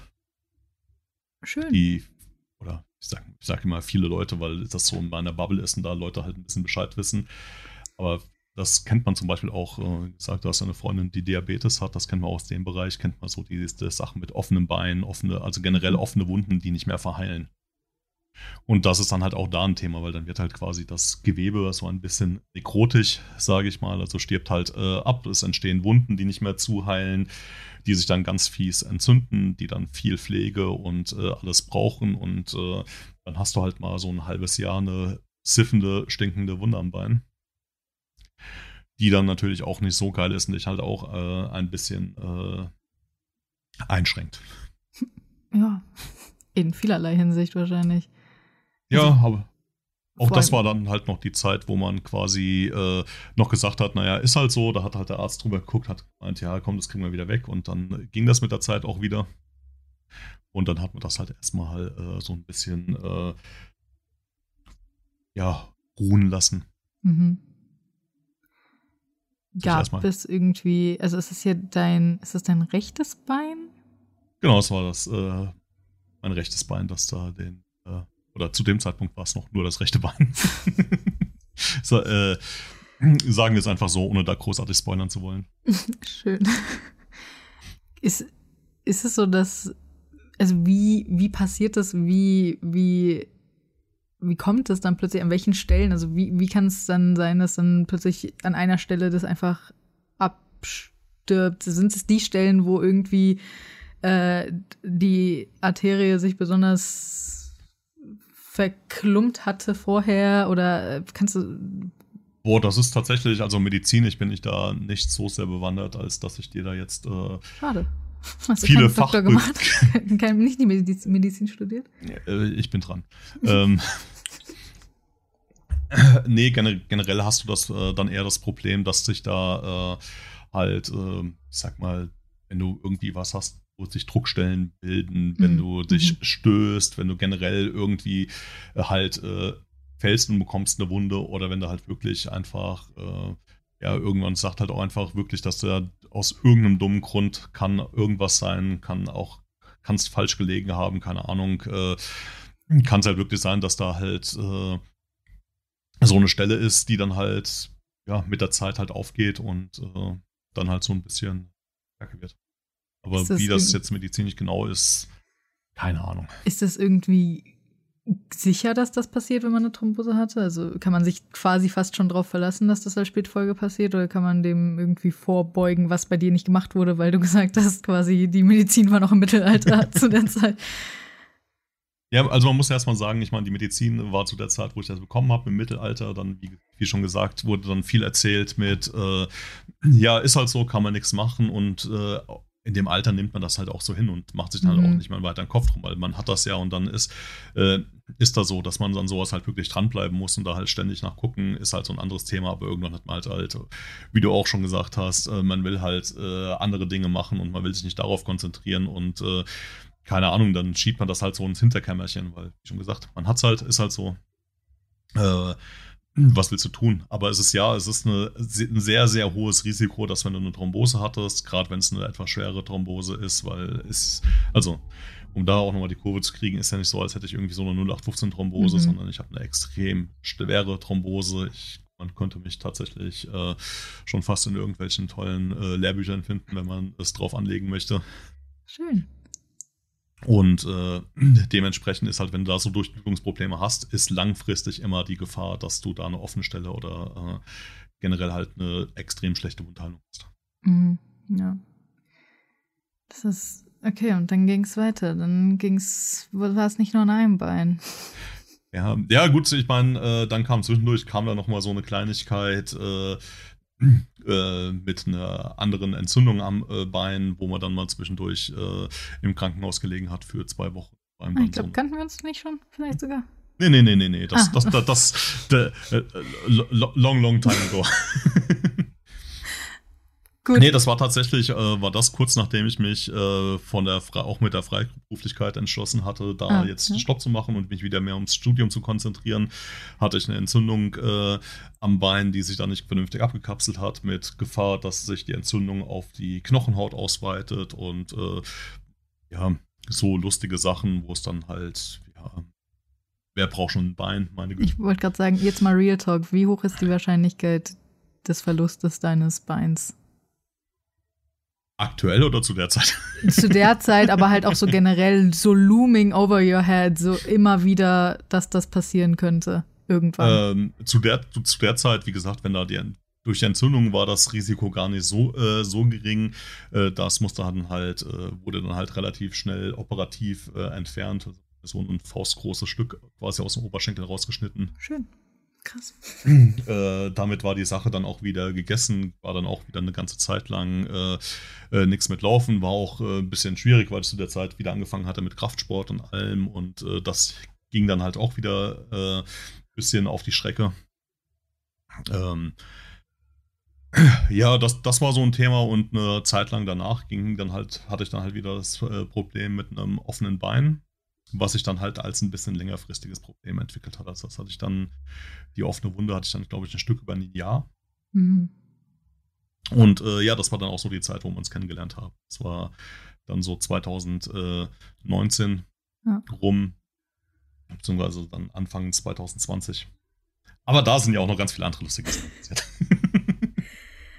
Bist du dadurch auch also wenn du jetzt eine offene Wunde hast, eine aktuell offene Wunde, gerade wenn wir jetzt gerade von 2020 reden, bist du dann auch in irgendeiner Form so ein bisschen immunsupprimiert? Immun, Immun, du weißt, was ich meine? Empfindlicher, was, was äh, deine Immunkraft angeht? Nö, eigentlich gar nicht. Also hast halt, wie gesagt, an den Wunden direkt hast du halt die Gefahr, dass sich das entzündet, dass da Bakterien reinsetzen, aber so generell äh, bin ich tatsächlich äh, nicht sonderlich belastet. Also ich habe tatsächlich schon von Kind auf habe ich eine, äh, habe ich ein bisschen chronischen Husten, aber mhm. ansonsten bin ich eigentlich relativ fit. Bis auf alles andere. Ja, genau, bis auf, bis auf alles andere halt. Äh, Herrgott, äh, Organe-Scheiße, Venen-Scheiße, Knochenscheiße, äh, Muskulatur wird auch immer weniger. Meine Güte. Aber ansonsten bin ich super fit. Ansonsten kann ich Marathon laufen. so ungefähr. Ja, hätte ich halt noch eine komplette Lunge, wäre ein Marathon auch kein großes Problem. Jetzt kann ich halt nur noch Halbmarathon laufen, weil es fehlt ja die. Äh, ja, stimmt, ja. Makes sense, ja, ja. Äh, natürlich. Ähm, gut. Das heißt, das hat sich dann irgendwann wieder geschlossen. Wo, wie merkt man auch, dass sich das dann. Also, wie, wie ist auch dieser Upkeep? Was musst du da alles machen die ganze Zeit bei dieser Wunde? Musst du wahrscheinlich ständig irgendwie Verband wechseln oder was jeden Tag oder wie? Ja, ja, äh, also versuchst tatsächlich den Verband so wenig wie möglich zu wechseln, mhm. weil das ist ja generell so dieses, oh Gott, da gibt es ja eine große Diskussion zwischen trockener und äh, nasser Wundheilung, wo Hatten man definitiv sagen kann, trockene, nass, äh, äh, trockene Wundheilung ist ein großes, großer Aberglaube, das ist irgendwie nicht gut. Dementsprechend sollten Wunden halt immer schön feucht gehalten werden, dass die halt wieder vernünftig zu, äh, zuwachsen können. Aber klar, dann muss das gereinigt werden. Dann muss äh, man unter Umständen immer mal beim Arzt vorbei. Der muss checken, dass da kein abgestorbenes Gewebe drin ist, was dann halt entfernt werden muss, was auch nicht so geil ist, wenn dann jemand mit einer Pinzette in offenen Wunde irgendwie was äh, äh rauspummelt. Ich, ich spreche da nur von Hörensagen natürlich. Das ist alles hm. theoretische, das ist alles nur theoretisches Wissen. Ja. genau, nee, das äh, war dann tatsächlich, war ich dann auch im Krankenhaus deswegen, weil da ist wirklich eine große Gefahr. Also wenn dieses, du diese Wunden nicht unter Kontrolle kriegst und äh, da nicht aufpasst und sich das weiter entzündet und nicht besser wird, äh, da ist dann tatsächlich dieses Thema Bein ab gar nicht so unrealistisch. Ja. Also so richtig äh, nicht. Und da ist dann halt auch so ein bisschen, das schwirrt einem natürlich auch immer so ein bisschen im äh, Kopf mit rum, dass du da ein relativ hohes Risiko hast, dass wenn da halt äh, die Kacke am Dampfen ist und gerade wenn du halt am an der Wade oder Co. geht das äh, tatsächlich noch, aber du kannst das halt genauso gut am Knöchel oder an der Ferse oder sonst irgendwas haben. Also wirklich bewegte Teile, wo das halt noch sehr viel schwieriger ist, das wieder zuzubekommen und äh, eine alles drum und dran, da ist da schon ein gewisses Risiko da, dass da dumme Sachen passieren. Mhm. Also da muss man definitiv äh, aufpassen. Das heißt, es ist schon irgendwie so ein bisschen eine dauerhafte, auch wenn jetzt nicht dauerhaft, dass es die ganze Zeit vor Augen schwebt, aber schon so ein bisschen eine Angst, die bei dir ist, so irgendwie, es könnte sein, dass das vielleicht. Man hat es im Hinterkopf, sagen wir so. Ja. Ja, und aber äh, tatsächlich war das gar nicht so verkehrt, weil über die äh, Schiene bin ich dann halt wieder auf den Punkt gekommen, dass die Medizin ja auch ein bisschen mit der Zeit äh, weiterkommt und ähm, dass man da eben auch was gegen machen kann. Mhm. Und bin dann da halt auch im Krankenhaus in Behandlung geblieben. Und äh, ja, dann war halt ein operativer Eingriff geplant, der ja ich sag mal so, ich äh, freue mich immer noch auf diesen äh, Angriff, auch wenn er nicht so ganz unrisikobelastet ist. Aber wie jeder weiß, dann war halt irgendwie äh, Ende 2019, Anfang 2020, da waren auf einmal nicht relevante Eingriffe im Krankenhaus, wurden auf einmal schwierig. Ich weiß nicht wieso. Ja, ich auch nicht. Also das war auch, äh, ich kann dir sagen, ich habe äh, tatsächlich äh, Anfang 2020 in einem Unternehmen angefangen, das Messen veranstaltet mhm. und äh, auch da, ja, also es war de definitiv eine schöne, entspannte Zeit und äh, auf jeden Fall. Messen sich, zu der Zeit war wirklich, ähm, man, waren sehr gut zu veranstalten auf jeden Fall. War, man konnte sich sehr entspannt zurücklehnen und hat äh, nicht viel zu tun gehabt. Nee, nee. Okay. es war wirklich, äh, war wirklich, war wirklich einfach und super. Äh, generell diese Zeit. Äh, das heißt, jetzt ist bei dir diese Operation, die ist immer, hat noch nicht stattgefunden, die ist immer noch irgendwie im Äther. Genau, die, die, die, ist noch, äh, die ist noch im Äther. Es ist tatsächlich auch eher äh, äh, doof gelaufen, weil ich war schon für die Operation im Krankenhaus. Dummerweise hat man im Krankenhaus äh, vergessen, dass man mich 24, also es ist irgendwie so generell ganz ulkig, weil das ist ein ambulanter Eingriff, mhm. der da eigentlich gemacht wird. Der kann dich halt umbringen im dümmsten Fall, aber es wird halt trotzdem ambulant gemacht. Dank der Blutverdünner muss ich allerdings, damit er keine Probleme gibt, eine über Nacht zur Beobachtung bleiben. Mhm. Jetzt ist bei so einem Eingriff, wo potenziell was schiefgehen kann, musst du vom Gesetzgeber her äh, 24 Stunden vorher darüber belehrt werden, dass du da, dass da halt Scheiße passieren kann, musst ein Zettelchen unterschreiben und äh, musst halt quasi vier, oder hast halt 24 Stunden nach dieser Belehrung noch Zeit, dich gegen diesen Eingriff zu entscheiden. Hat okay. man halt dummerweise bei mir vergessen, dass man das 24 Stunden vorher äh, machen muss. Dann habe ich dann schon einen Tag im, oder einen halben Tag im Krankenhaus gelegen und habe mir so die ganze Zeit so diese Däumchen drehen, wann geht's denn eigentlich los? Ich sollte eigentlich hinkommen und äh, äh, quasi einmal unter das äh, Messer gelegt werden. Und äh, durfte ja auch nichts essen, alles äh, äh, drum und dran. Dann wurde es irgendwie nachmittags oder mittags und dann hat mir irgendwann äh, Krankenschwester entsprechend was zu essen hingestellt und ich so, ich darf doch gar nichts essen, ich werde doch heute operiert. So, nee, nee, ihre Operation ist verschoben. Ich so, hä, wie meine Operation ist verschoben? Was ist denn da los? Und ich wusste halt zu dem Zeitpunkt noch von nichts und dann wurde mir das halt so erklärt und dann hieß halt so, ja, dann müssen wir jetzt halt noch Nacht extra bleiben. Und ich so, ja, nee, keine Chance. Ich habe tatsächlich äh, einen sehr wichtigen Termin gehabt, äh, nochmal einen Tag drauf und ich hatte halt keine Chance, da einen Tag länger zu bleiben. Habe dann gesagt, hey Leute, dann müssen wir das halt irgendwie äh, verschieben. Ist kacke, äh, ist jetzt halt so. Ja, und äh, verschoben wurde dann halt auf äh, Upsi. Undefined. some, some, sometime. Genau, weil dann hatten wir ja dieses andere Problem mit C Mhm. Du merkst schon, Probleme mit C ziehen mich so ein bisschen an. Das mit Orona endet. Genau. Genau das. Ja, und äh, gut, dann gehöre ich halt, das heißt, das ist auch, es ist von der Erklärung einfach einfach zu sagen, dass ich halt zu diesen glücklichen, äh, mitteljungen äh, Personen gehöre, die halt von der Impfung äh, potenziell eine Thrombose bekommen haben. was ja lange Zeit ein Problem war. Bei mir sind es natürlich ganz viele. Also es ist, wie gesagt, es ist einfach zu sagen, es kam halt von der Impfung, weil es halt dummerweise kurz nach der zweiten Impfung äh, war, dass da ganz viele andere äh, Punkte noch mit reinspielen. Das ist natürlich ein äh, ganz klares Thema bei mir. Ja. Und dass das, man weiß nicht, ob es an der äh, Impfung lag, kann man hier ganz klar sagen. Ich bin auch danach nochmal geimpft worden oder habe mich danach nochmal impfen lassen, hatte gar keine Probleme damit. Also die Wahrscheinlichkeit ist gering, dass es daran äh, lag. Es kann halt, wie gesagt, das Zünglein an der Waage gewesen sein, dass zu der Zeit halt so viel gerade schief lag, dass das halt nochmal damit reingespielt hat. Und äh, ja, dann hatte ich halt so ganz spontan da nochmal eine zweite Thrombose und zur Abwechslung natürlich auf der anderen Seite, also mhm. sprich auf der äh, linken Seite. Dementsprechend aber auch, weil ich mache ja keine halben Sachen, auch wieder eine sehr schwere äh, Thrombose also wer sich das bildlich ein bisschen vorstellen will, bei mir ist quasi vom linken Knie bis fast hoch zur Niere ist da äh, alles dicht. Oder zumindest war zu dem Zeitpunkt alles dicht. Das tut sich auch wieder ein Stück weit äh, lösen und wieder regenerieren, aber halt nicht im Ganzen. Und äh, ja, damit habe ich halt seitdem so meine Wehwehchen. Könnte man so nennen, Wehwehchen. Ja, du hast halt auf jeden Fall Probleme zu laufen längere Zeit und zu stehen und zu sitzen und so. Ja, Ja, also nach dem Krankenhaus, äh, also war dann ja, man war, wie gesagt, man weiß ja mittlerweile über Thrombosen äh, sehr viel mehr Bescheid. Ich glaube, mhm. ich war fünf Tage im Krankenhaus jetzt mit der zweiten äh, äh, Thrombose. Das ist ein bisschen und, anders als dreieinhalb Wochen. Ja, genau. Und da haben sie einfach gesagt, jo, hier nimmst ja Blutverdünner, ciao, verpiss dich.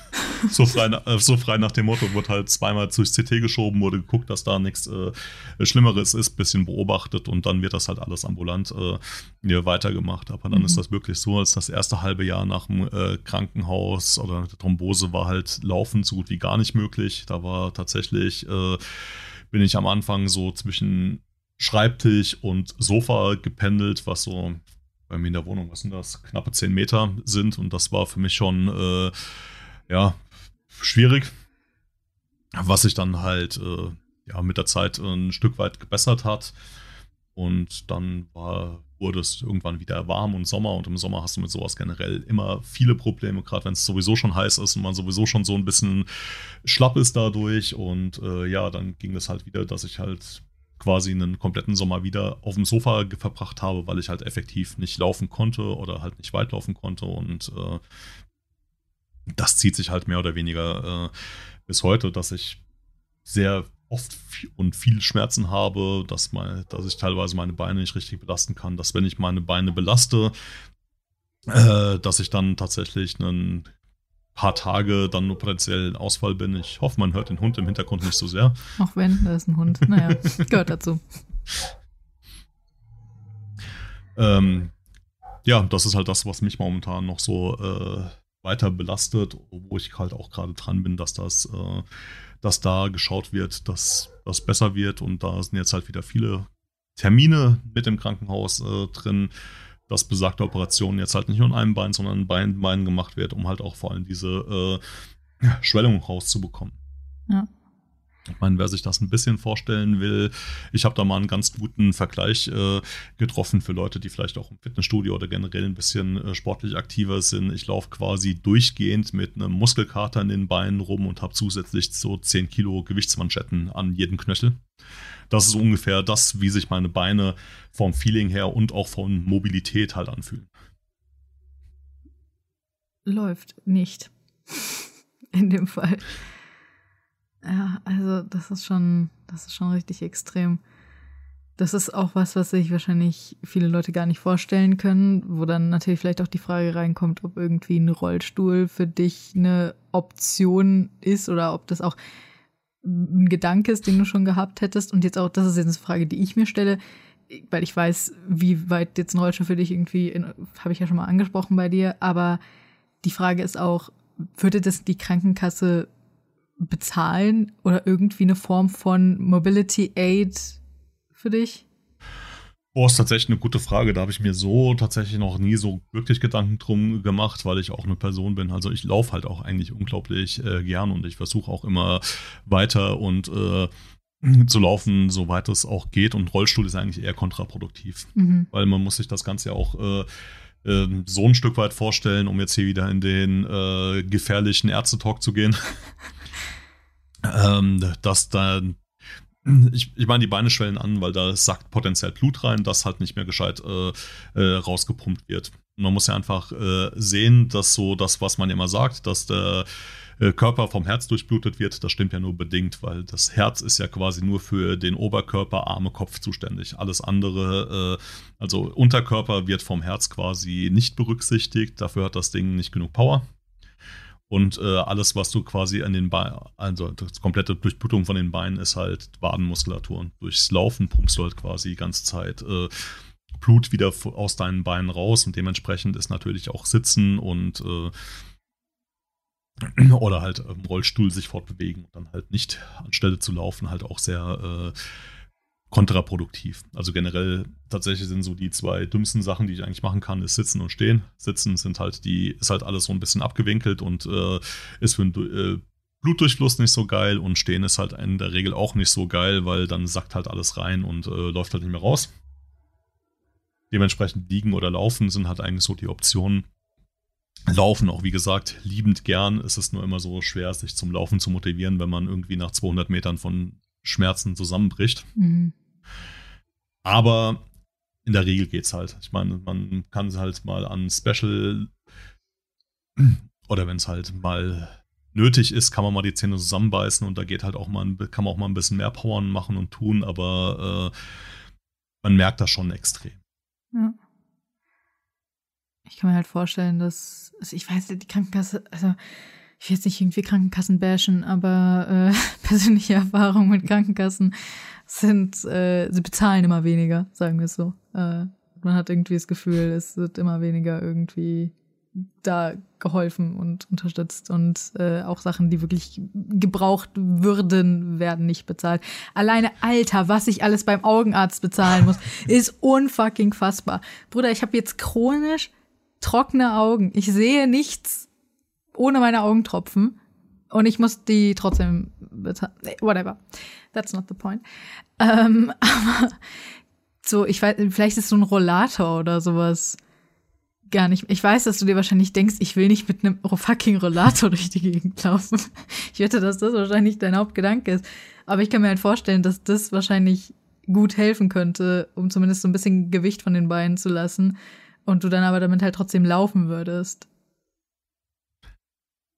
Ähm, jein, ist ganz lustig, weil ich letztes erst einen Rollator weggeschmissen habe, tatsächlich. äh, ähm, ähm, ja, generell, ich meine, alles, was so ein bisschen äh, natürlich den Druck auf die Beine entlastet, äh, schadet auf alle Fälle nicht, aber generell ist es halt eigentlich, äh, ich sag mal, nicht nötig. Mhm.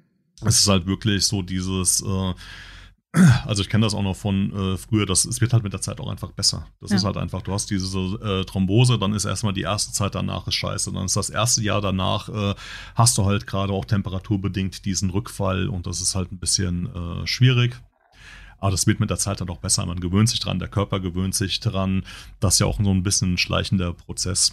Und dementsprechend, äh, ich meine, ich habe es damals geschafft, ich werde es auch jetzt wieder schaffen, wieder äh, relativ fit zu werden. Wenn das jetzt natürlich mit den Operationen klappt, dass da wirklich was zu meinen früheren Zeiten halt so ein Ding der Unmöglichkeit äh, war, dass da halt wirklich die Schwellung und alles äh, aus den Beinen genommen werden kann, dann ist das quasi wie neu. Also, ja. um sich keinen großen Kopf zu machen. Dann futter ich halt weiter Tabletten, die mich im dümmsten Fall zum Springbrunnen machen.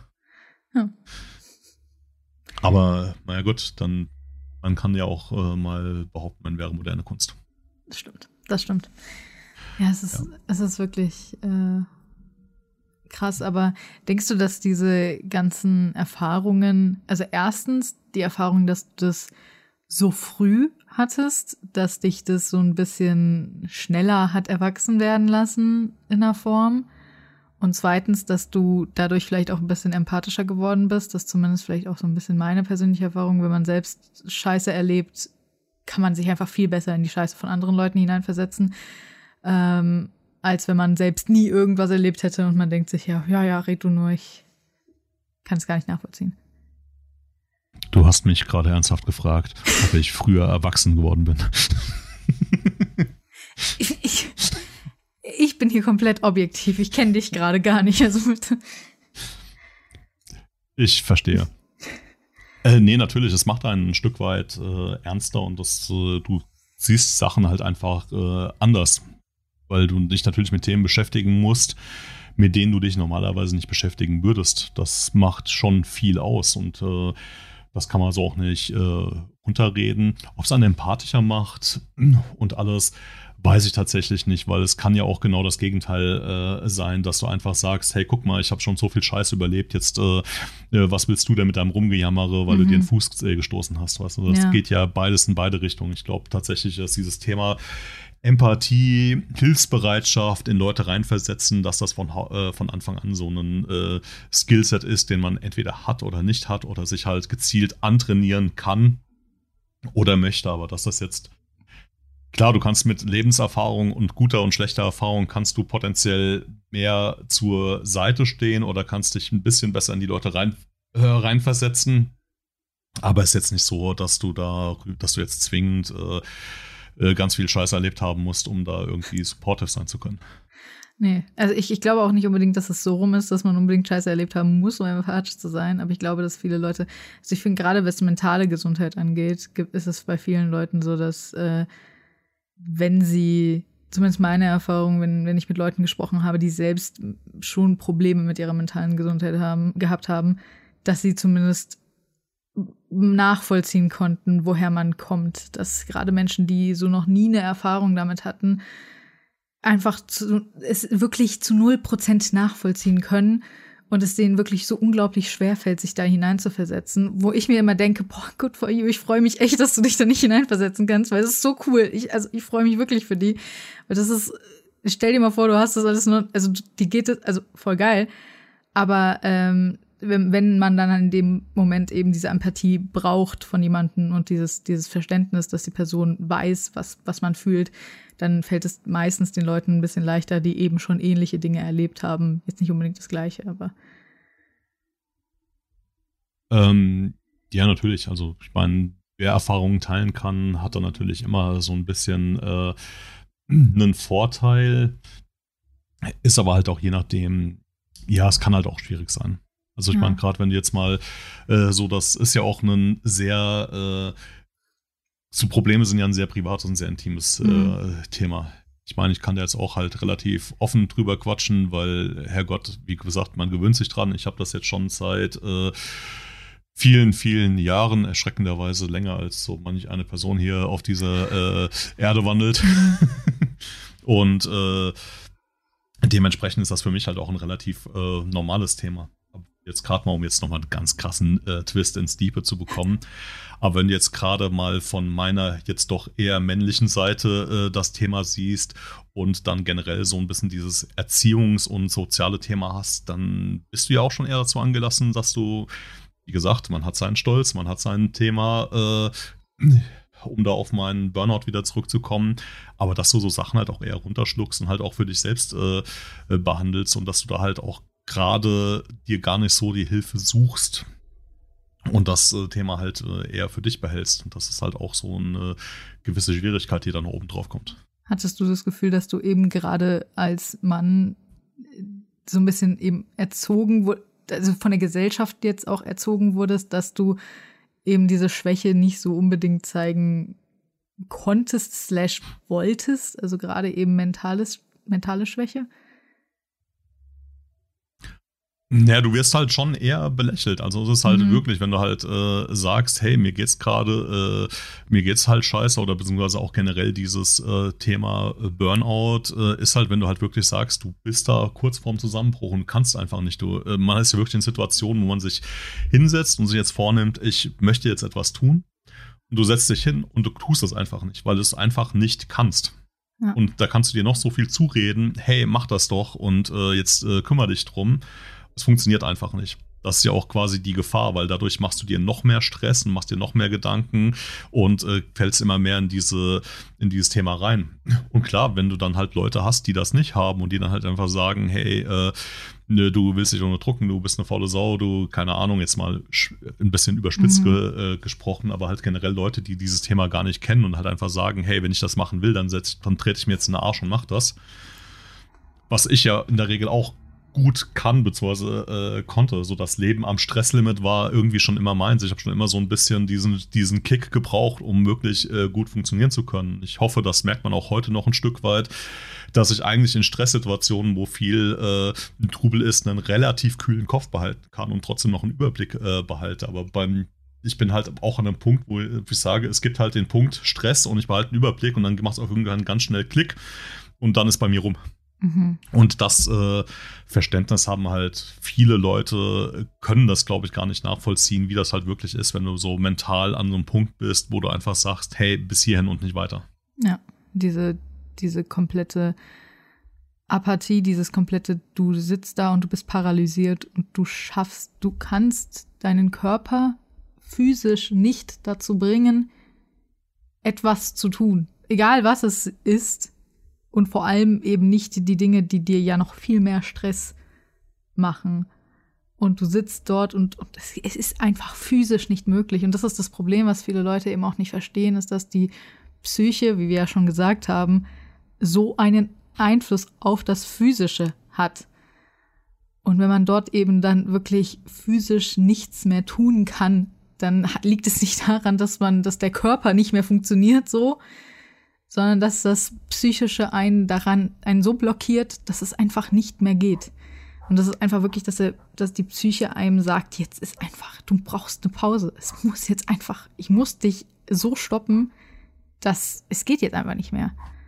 Und ich, ich kann mir halt auch vorstellen, weil gerade was ich zumindest momentan so auf TikTok und auf YouTube und was weiß ich so häufig sehe, sind so diese Alpha-Mails und whatever, die so sagen, ja, komm, trainier deine Depression einfach weg. Keine Ahnung, geh ins Fitnessstudio und dann bist du auf einmal wieder. Und das ist halt so eine generelle, so eine Einstellung, die man halt häufig eben nur bei Männern sieht, also die zumindest von Männern für Männer erzählt wird, die, die eine Message, die nur an Männer gerichtet ist, wo, wo man merkt, dass Männer sich selbst schaden mit ihrer eigenen Message, die sie an andere Männer geben. Äh, definitiv. Das ist aber so ein, äh, ich sag mal, so ein zweischneidiges Schwert. Weil ich sag mal ganz doof, viel von diesen äh, depressiven oder von diesem körperlichen Ich kann nicht mehr, kommt auch einfach daher, dass man sich geistig auslaugt, aber halt äh, trotz allem sich halt energetisch nicht aus, äh, auslaugt. Also es hilft schon wirklich, wenn du äh, down bist und wenn du halt äh, geistig an einem Nullpunkt bist, quasi dich wirklich auszupowern und Sport zu machen, um einfach deinen Körper quasi ein Stück weit äh, äh, anzugleichen. Das ist so ein Problem, von dem ich auch oft genug, gerade jetzt, wo ich halt nicht so viel machen kann und so viel mag, dass ich halt teilweise abends hundemüde bin und fertig bin, weil ich halt den ganzen Tag irgendwelche Sachen gemacht habe, wo man sich eben auch konzentrieren muss und du halt einfach geistig äh, äh, matsch bist und müde bist, aber dein Körper will halt diese Action, der will halt Bewegung, der will halt auch mal was äh, abbekommen von diesem äh, Ganzen. Also es ist nicht so ganz falsch, dass man sich da halt äh, hinsetzen kann und das halt auch wirklich mit äh, Sport und äh, Krafttraining und was auch immer halt ein bisschen rauskriegt und generell rausgehen. Also für es gibt für die für das Seelenheil quasi ja nichts Besseres, als mal einen Spaziergang durch den Wald zu machen und mal ein bisschen äh, äh, runterzukommen, mal ein bisschen frischen Sauerstoff durch äh, zu pumpen und mal ein bisschen äh, Grün zu sehen. Also dementsprechend ist das mit dem Sportthema schon so ein Ding was du sagst, ist halt dieses Alpha-Gehabe, dass, hey, du darfst keine Schwäche zulassen und äh, wenn du einen dicken Oberarm hast, dann bist du generell immer äh, toll und stark und musst dir um gar nichts Gedanken machen. Das ist, glaube ich, eher so ein bisschen die Problematik dahinter, wo man halt auch einfach aufpassen muss, dass das halt, äh, ja, nicht ins Toxische verfällt, sage ich mal ganz doof, aber da hast du ja generell auch immer noch, oder beziehungsweise es wird ja gesellschaftlich da auch wieder besser, aber du hast ja immer noch dieses, äh, diesen Stereotyp äh, des Mannes, dass du halt keine Gefühle zeigen darfst, dass du halt immer stark sein musst, dass du die in die Bresche steigen musst und äh, alles drum und dran, dass du eben diese Schwächen dir gar nicht erlauben darfst oder gar nicht haben kannst, weil psychische Probleme oder generell äh, Probleme sind halt nichts, was ein Mann hat Stimmt. Kein, kein Mann kann je traurig sein. Kein Mann ist je traurig. Das ist ein Fakt. Ich habe noch nie einen traurigen Mann in meinem Leben gesehen. Das kann ich so nur bestätigen. ja, also ich finde das so. Ich habe halt das Gefühl, dass vieles dieser und das ist, ich habe das Gefühl, es ist einfach so ein Teufelskreis. Ähm, dieses, dass das viel, viel dieser Einstellung eben von, von Männern selbst kommt, die eben die Erwartung von Männern selbst an Männer ist.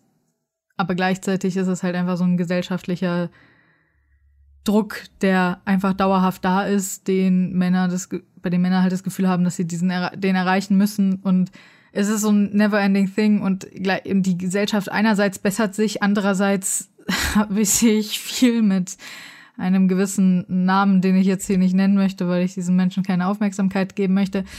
Ähm, ich muss sowieso, weiß nicht, ob er immer noch im Gefängnis ist, ist auch egal. Äh, wo man merkt, es bessert sich auch irgendwo in manchen Richtungen nicht. Und es ist wirklich schwierig, aber ich finde halt, zumindest wenn wir jetzt solche Sachen machen, wie hier so ein Podcast, wo wir einen Mann haben, der darüber spricht, dass er tatsächlich mal Gefühle hatte in seinem Leben und diese negativ waren. Wow. Oh mein Gott. Äh, ist, ist glaube ich, alleine schon hilfreich. Alle diese Aussagen in diesem Podcast sind frei erfunden und werden nicht auf mich zurückgeführt. äh, ich glaube, alleine das ist schon hilfreich, wenn man immer mehr, wenn immer mehr Männer sich einfach auch trauen, wirklich zu sagen, yo, mir ging's nicht gut. Einfach für andere Männer. Nicht für niemanden sonst, sondern wirklich das zu machen für andere Männer, dass sie wissen, okay, wir dürfen uns scheiße fühlen, wir dürfen darüber reden und wir dürfen deswegen vielleicht auch mal eine Pause machen. Du hast ja gesagt, okay, mein, äh, mein Studium war deswegen für eine Zeit lang auf Eis und ich habe was anderes gemacht. Ich habe mich neu orientiert, ich habe versucht, einen anderen Weg zu gehen und habe dann, das ist ja genau das, was, was dir dann geholfen hat und was der richtige Weg war, zu sagen, okay, ich, ich muss jetzt anders, ich muss einen anderen Weg gehen, ich muss das irgendwie versuchen, anders anzugehen, ich muss, muss das finden, was mir jetzt in der Situation hilft und da irgendwie einen Ra Weg rausfinden.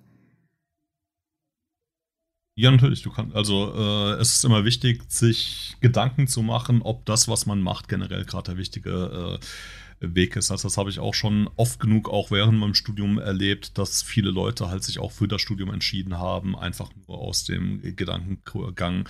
Also ich habe es öfter schon äh, quasi Erstsemester eingeführt in die Uni und da waren halt auch standardmäßig, kam dann halt immer die Frage von so einer, ich sag mal, Menschengruppe immer mit, mit welcher Fachrichtung verdient man hier am Ende am meisten Geld.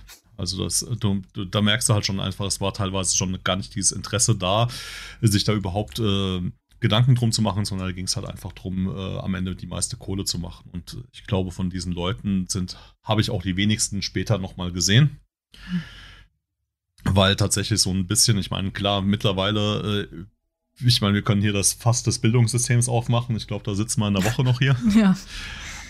Du kannst mittlerweile alles mit äh, Brechreiz lernen und äh, durchboxen und äh, äh, Co. machen, aber ist die Frage, bringt dich das weiter? Bringt mhm. dir jetzt wirklich ein, bringt dir ein Studium in deinem Leben weiter, auf das du eigentlich gar keinen Bock hast, du aber nur Fettkohle machen willst?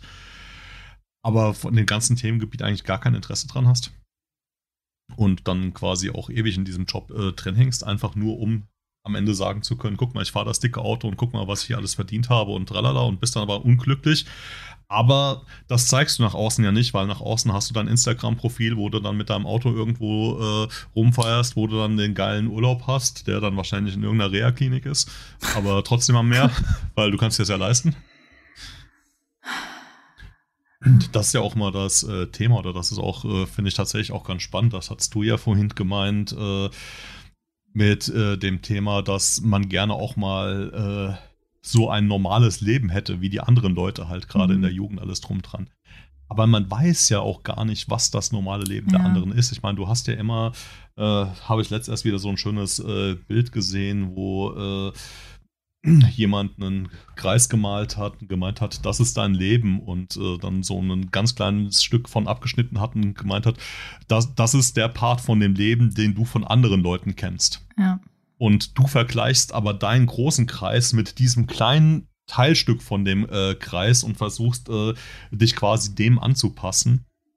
Was ja generell so eine ganz schwierige Sache ist, weil du kennst die, die Probleme der anderen Leute äh, äh, potenziell äh, gar nicht, du weißt nicht, wo die strugglen. Die können nach außen einfach immer ein super tolles äh, Leben haben und äh, alles drum und dran und du weißt nicht, was in den Leuten äh, vorgeht. Dementsprechend ist generell diese ganze Vergleichskultur, die wir momentan ja auch haben, ein sehr, sehr großes Problem und das wird ja auch äh, tatsächlich immer schlimmer und ich glaube, das wird jetzt auch in nächster Zeit nicht einfacher.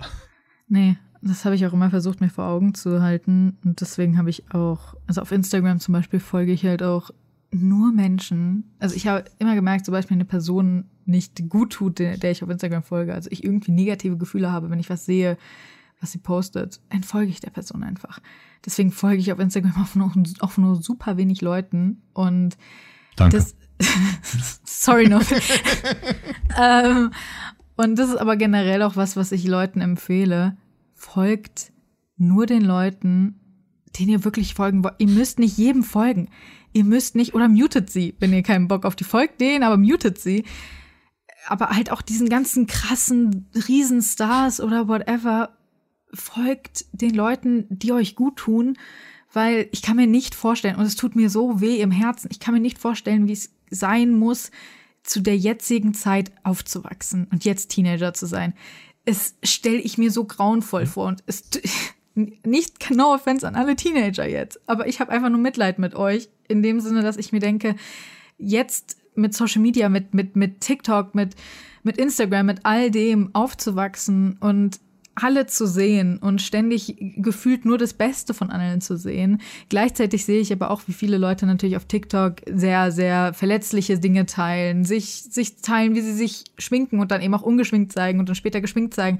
Also viele Leute zeigen auch jetzt viel verletzlichere und offenere Seiten von sich auf Social Media, als man es sonst früher in der Jugend hatte. So, da habe ich dann irgendwie die beliebteste der Schule quasi gesehen. Die habe ich nie so verletzlich gesehen, wie sich jetzt manche Leute im Internet zeigen. Gut, das gibt es natürlich auch. Es gibt auch diese positiven Seiten. Aber andererseits ist es halt auch, stelle ich es mir unglaublich schwierig und anstrengend vor. Und wenn man dann vielleicht Dinge auf Social Media teilen möchte und man macht Videos selbst auf TikTok oder sowas und es hat extrem hohes Mobbing-Potenzial, diese ganze Geschichte. Es ist ich stelle mir das extrem krass vor. Und ähm, deswegen, ja, sich mit anderen Leuten zu vergleichen, ist generell nie eine gute Idee, außer wenn du wirklich jetzt sagst, gut, hier, äh, ich kann davon mir Motivation holen, aber auch da so, ist es such immer dir ein Vorbild, aber vergleich dich super, mit anderen. Ja, ja, Vorbild. Ich glaube aber generell auch Motivation und auch Vorbilder können auch super schnell halt umschwanken. Also mhm. es kann super schnell in, in die Tendenz gehen, dass man sagt, ich will so sein wie die Person und wieso bin ich nicht so wie die Person? Und dann ist dann ganz schnell auch wieder, wieder da. Also ich glaube, man sollte sich seine eigenen Ziele setzen und die eigenen Ziele können natürlich motiviert sein von anderen Menschen, aber das ist das Einzige, sozusagen, oh, guck mal, Person X hat Y erreicht, ich würde auch gern Y erreichen, aber das vielleicht auf sich selbst anpassen und die andere Person dann wieder aus der, aus der Situation rausnehmen. Weil ja. du wirst nie das gleiche Leben wie eine andere Person haben und du wirst nie das gleiche erleben. Und ich muss sagen, das klingt jetzt vielleicht blöd, aber ich bin für die ganzen Krankheiten und Scheiße, die ich in meinem Leben habe, obwohl dass mein ganzer Kopf eigentlich krank ist, irgendwo auch ein bisschen dankbar. Und es klingt blöd, aber ich weiß zumindest, wie es ist, auch irgendwie diese ganze Scheiße zu haben. Und ich kann mit Leuten, ich, ich habe alleine schon durch diese ganze Augengeschichte, die ich jetzt habe, konnte ich meinen Freunden sagen, hey Leute, und das ist jetzt auch mal ein Tipp an euch, Leute, benutzt Augentropfen. Es schadet nie. Macht mal regelmäßig Augentropfen. Mein Tipp für heute, mein Tipp für euch, macht euch regelmäßig einfach Hyaluron-Augentropfen rein, äh, um eure Augen zu befeuchten. Gerade wenn ihr viel am Rechner sitzt. Weil sonst endet ihr wie ich. Ein anderer Tipp, falls eure Augen, äh, falls eure Augen jucken auch, nein, falls eure Ohren jucken oder Flüssigkeit produzieren, geht zum Ohrenarzt, seid nicht wie ich. Den muss ich jetzt einfach reinbringen, weil der passt einfach gerade zu gut. Und wenn euch die Augen zufallen, macht euch einen Kaffee. Udo mag Kaffee. Oder geht schlafen. Ähm, ansonsten, ja. ja. ich glaube, das ist einfach, dass man muss auch irgendwie vielleicht versuchen, die guten Seiten in, in, in dem zu sehen, was man erlebt hat. Aber gleichzeitig ist es auch okay, wenn man alle paar Monate einen Zusammenbruch darüber hat und einfach mal ein bisschen weint. Finde ich auch okay ist ja auch selbstreflektiert. Ja, man kann ja auch einfach mal ein bisschen drüber nachdenken, was alles so bei sich passiert und einfach mal ein bisschen darüber weinen. Das ist ja auch okay. Solange man nicht versucht, da drin zu versinken und ja, ja, aber ich äh, kann dir da voll und ganz recht geben, weil es gibt ja immer wieder, es kommt ja immer wieder, oder man stellt sich die Frage auch, was man in seinem Leben hätte anders machen können, was dadurch irgendwie anders mhm. oder besser gelaufen wäre oder sonst irgendwas. Aber äh, ist das wirklich ein Ding? Ist es wirklich, wenn du jetzt zurückdenkst und sagst, hey, hätte ich das vor zehn Jahren anders äh, gemacht, keine Ahnung, hätte ich da äh, für die Mathe-Klausur äh, besser gelernt, hätte ich äh, meinem Crush damals erzählt, wie geil ich die Person finde, hätte das Hätte das mein Leben wirklich positiv geändert? Klar, du kannst jetzt aus deiner Position sagen, oh mein Gott, was dann halt sich alles geändert hätte und dann, keine Ahnung, jetzt gerade auf das äh, Beziehungsthema, oh mein Gott, ich könnte jetzt verheiratet sein, glücklich, mhm. Kinder, Haus, keine Ahnung, tralala. Aber die Person, die man aktuell ist, aus, der man, aus deren Sicht man das sieht, diese Person wäre man dann ja gar nicht, weil dieser ganze Erfahrungsschatz, den man in dieser Zeit gesammelt hat, wäre ja verloren gegangen. Also du hast vielleicht irgendwo was Positives, was du dann erlebend hättest erleben können, verpasst. Ja. Aber ist jetzt ja nicht so. Ich meine, auch äh, wenn wir hier, ich sag mal jetzt, ohne da jemanden auf die Füße treten zu wollen, aber wenn wir hier so einen Invalidentalk äh, quasi machen, äh, auch da, wir nehmen ja genug, ist jetzt nicht so, als wenn wir die negativsten Personen oder sonst irgendwie was auf diesem Planeten, man nimmt ja immer was Positives mit oder ist dann auch, auch wiederum eine Vorbildperson äh, für andere. Und genau da ist auch hier das Thema, um jetzt auf das äh, Social Media Ding nochmal die Kurve zu kriegen genau das ist ja wieder das Problem. Man vergleicht sich mit Leuten, man guckt sich Leute an, aber man sieht nur diese Kunstfigur, die diese Person gerade im Internet ist. Und da es auch immer für jeden eigentlich dieser wichtige Punkt ist, wenn man selbst irgendwas auf Instagram, auf Social Media irgendwo postet, postest du das, weil es dich weiterbringt, weil du sagst, hey, das macht mir jetzt Spaß. Oder mach dir einfach mal kurz Gedanken drüber, poste ich das jetzt nur, damit mein Bild, das andere von mir haben, besser wird. Und wenn man mal auf diesem Punkt ist, dass man halt sagt, ich poste Sachen oder ich mache Sachen, die mich weiterbringen oder die gerade mir Spaß machen, keine Ahnung, die es für mich sind, ist, glaube ich, ein ganz anderes Thema, als wenn du sagst, hey, guck mal, ich bin jetzt gerade, keine Ahnung, irgendwo mitten in der Stadt an der Strandbar und mache da ein cooles Foto und äh, behaupte, ich bin hier, habe hier gerade die Zeit meines äh, Lebens, obwohl man eigentlich gar keinen Bock hat oder gerade nur vorbeigelaufen ist, keine Ahnung und das postet, damit andere Leute denken, guck mal, was für eine geile Person ich bin, macht das einen wirklich glücklicher? Ja. Ich denke, das ist ein guter Punkt, um euch mal reflektieren zu lassen. Äh, generell finde ich, haben wir hier sehr viele interessante Punkte besprochen und auch Dinge, die man mitnehmen kann, ähm, und auch sehr positive Dinge, die man mitnehmen kann, obwohl das theoretisch eigentlich eine total traumatische Folge war. Aber äh, gleichzeitig ist es, glaube ich, das, was man daraus lernt, ist eigentlich egal, wie viele fucking riesige Felsen einem das Leben entgegenwirft. Irgendwie kommt man trotzdem meistens drüber. Wenn man drüber kommt, kommt man drüber what doesn't kill you makes you stronger und so, ne? Ja, fucking. Aber. Ich dachte, man muss einfach nur Parcours schreien und springen. genau, man muss. ah, The Office. Man schreit einfach Parcours und rennt drüber. Ähm, ja, also ich glaube einfach, ich habe immer gedacht, ich wäre ein pessimistischer Mensch. Ich habe immer gedacht, ich wäre negativ. Bis ich gemerkt habe, und ich glaube, es liegt halt daran, ja gut, ich habe Depressionen, deswegen denke ich, ja gut, ich bin generell pessimistisch. Aber ich sehe, glaube ich, in vielen Situationen versuche ich da doch irgendwie den positiven Twist zu sehen, gerade wenn es um Sachen wie Urlaub geht oder wenn es um, um irgendwas geht, was ich eigentlich, was ich eigentlich mögen möchte, woran ich eigentlich Spaß haben möchte, versuche ich nie das Negative zu sehen. Ich versuche immer die positiven Punkte rauszu rauszufädeln, die ich da irgendwie drin sehe, egal wie scheiße die Situation ist, egal wie furchtbar, nämlich so, weiß ich nicht, bin am Flughafen stecken geblieben und wir kommen nicht weiter, dann denke ich mir, boah, das Sandwich, das ich mir hier in den Laden geholt habe, war aber richtig geil. Und dann versuche ich daran zu denken, dass ich mir das gemerkt habe und weiß ich nicht, oder wir haben Uno gespielt. Wieso Uno? Ich hasse Uno. Skippo gespielt. Und das war richtig cool und das ist mir im Kopf geblieben. So, dass ich versuche, eben solche Dinge im Kopf zu behalten, die mir Spaß gemacht haben, die gut dran waren und eben nicht die negativen Dinge immer hervorzuheben. Und ich glaube, das ist irgendwie das, was man vielleicht lernen muss. Und deswegen habe ich mir auch, ich habe mir auch immer gesagt, ich versuche nicht zu bereuen. Und das ist ja auch das, was Udo gerade gesagt hat. Zu bereuen bringt nichts. Es bringt uns nichts, wenn wir die Dinge in unserem Leben bereuen, weil letztendlich können wir die Scheiße sowieso nicht mehr ändern, Leute. Akzeptiert es einfach. Und Udo macht sich eine Flasche Alkohol auf. genau, das ist die Sache. Entweder akzeptiert ihr es oder ihr trinkt es euch schön. Okay, nein, das ist kein, kein Advice. Vor allem nicht an die Minderjährigen da draußen, sagt die Person, die gar keinen Alkohol trinkt. Probleme ähm, können schwimmen, es bringt nichts, sie zu ertrinken.